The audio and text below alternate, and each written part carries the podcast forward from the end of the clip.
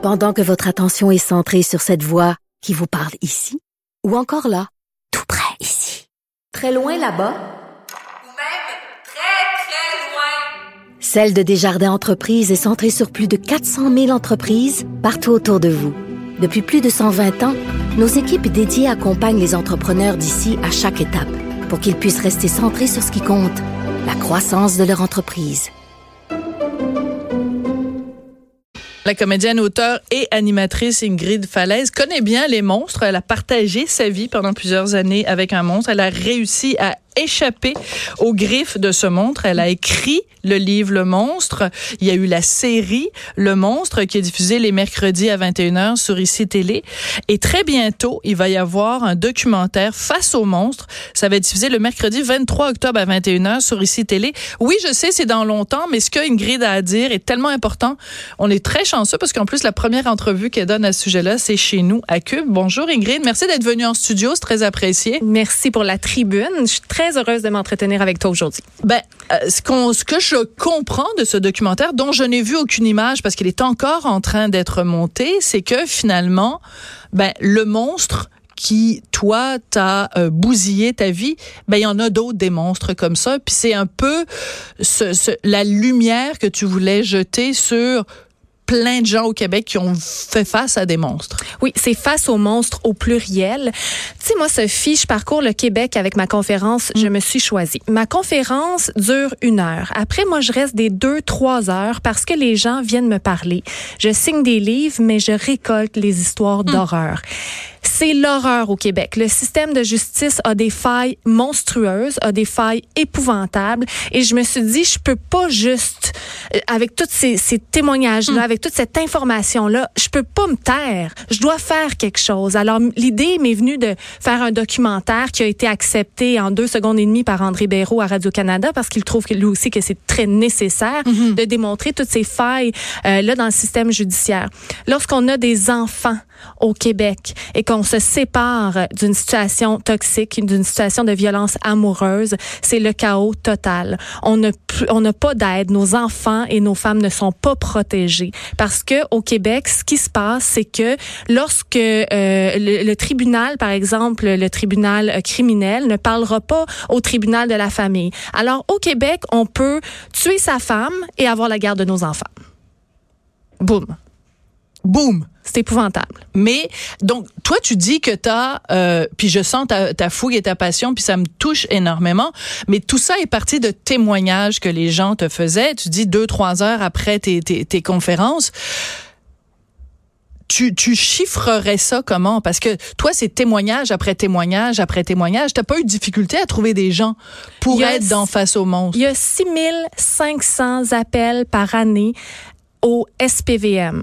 Le SPVM, c'est le service de police de Montréal. C'est juste Montréal. C'est 18 appels par jour pour de la violence amoureuse. C'est terrible. Dans 55 des cas, il n'y a aucune blessure physique. Et ça, c'est un autre dossier que j'ouvre parce que c'est une boîte de Pandore qu'on a ouvert avec hum. Face au monde. Je vais faire un volet 1, 2, 3, 4, 5 parce qu'on avait juste une heure. C'est un documentaire unique, mais c'est une bombe qu'on vous lâche parce que euh, tous ces appels-là, donc 55 des cas ont aucune blessure physique.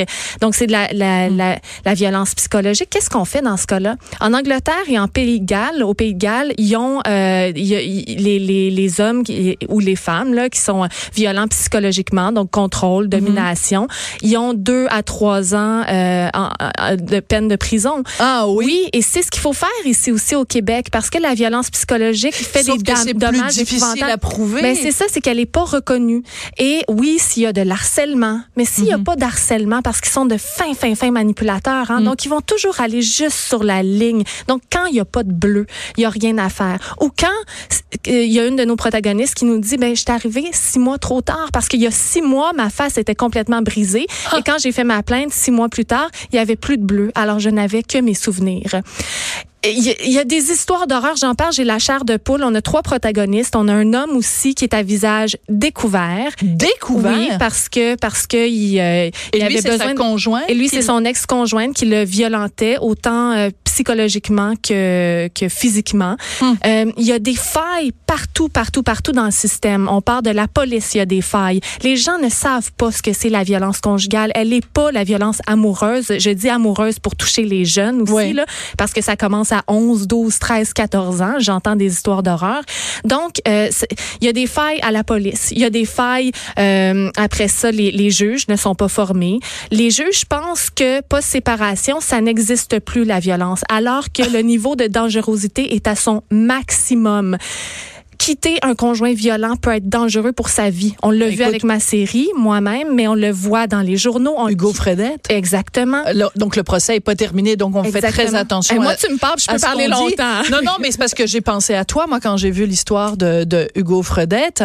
Et euh, je me disais, parce que tu vois cet homme qui devient violent parce que elle, Mhm. Demande à, se séparer. Mhm. Et écoute, ils vont voir le psychologue Mhm. et le psychologue dit, ben, je, je- je suis vraiment inquiet parce Mhm. que je vais te demander d'aller la raccompagner chez elle puis de revenir après parce que j'ai trop peur qu'il se passe quelque chose. Quatre jours plus tard, elle était morte. Ben oui, mais c'est ce qui se passe. Quand on quitte, ils ne veulent pas perdre leur proie.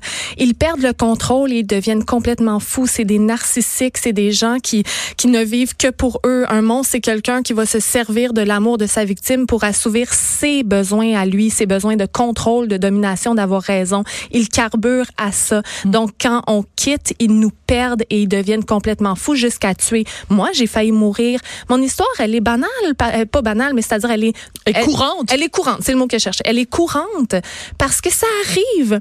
Souvent, souvent, souvent, ça peut vraiment aller jusqu'à la mort. Il y a 11 femmes au Québec seulement qui meurent chaque année.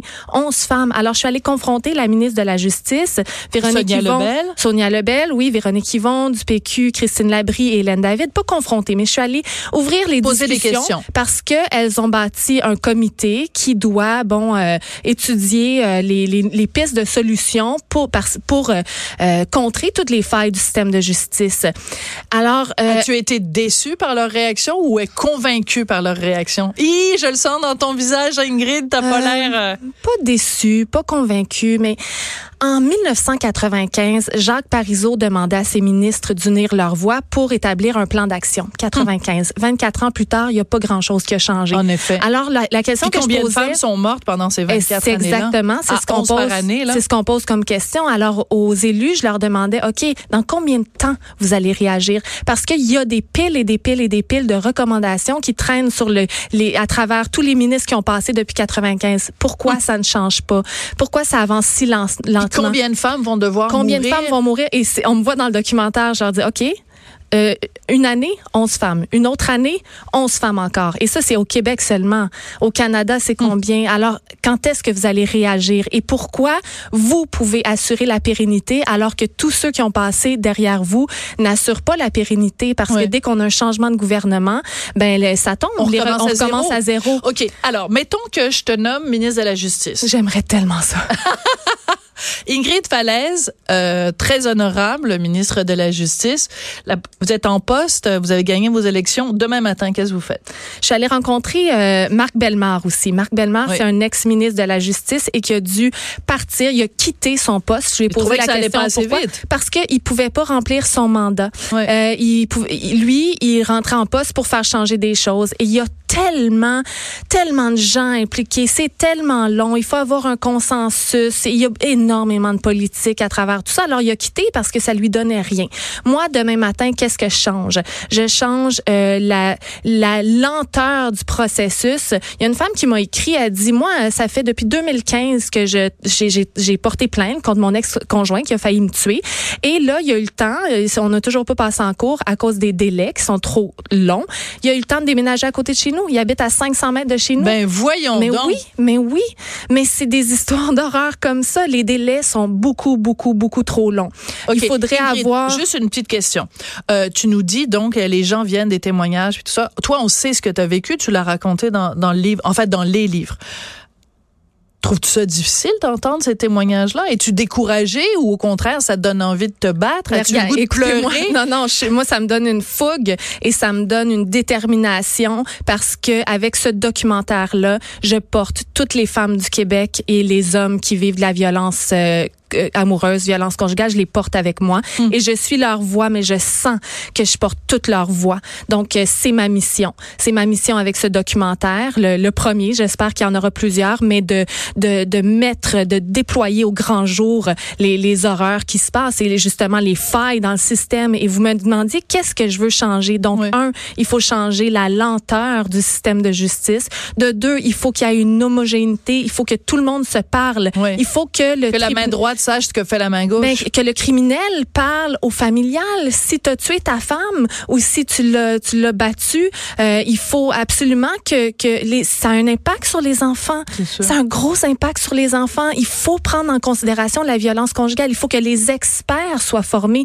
Un expert psychosocial. Alors il va faire une expertise, il va euh, interroger l'homme, il va interroger la femme si c'est dans un couple euh, euh, homme-femme, sinon femme-femme. Tu sais, je veux dire, la violence amoureuse n'a pas de pays, Ah, pas pas, de- sexe, pas d'identité, pas de pas d'âge, pas de religion. Alors ils vont euh, interviewer, poser des questions et, et regarder la personnalité de, de bon de la personne qui est en face d'eux. Et souvent ils sont même pas formés en violence conjugale. Alors Hein? il va avoir et, et l'homme, si on prend l'homme par exemple, qui a exercé un contrôle toute sa vie sur sa femme, c'est sûr que elle, elle va être fébrile, elle va être émotive. Mais là, ce qu'ils vont en conclure, c'est que Madame est instable, alors que l'homme est en contrôle. OK.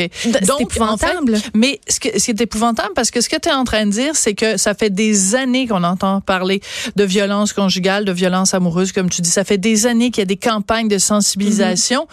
Et même parmi les professionnels, on n'est pas encore capable de reconnaître les signes Pas ou les, tout. Les, les, la manipulation des manipulateurs. Non, c'est sont pas formés. Il y en a qui sont formés, il y en a d'autres qui sont pas formés. Il y a un cours qui se donne en criminologie à l'université de Montréal par. Joanne Turgeon, qui est extraordinaire, qui est une chercheure, qui est une une psychologue également. Tout le monde devrait, elle donne 60 heures. C'est un minimum 60 heures. Les Elle est dans ton documentaire? Absolument, elle est dans mon documentaire. Il faut former les gens parce que c'est c'est pas vrai que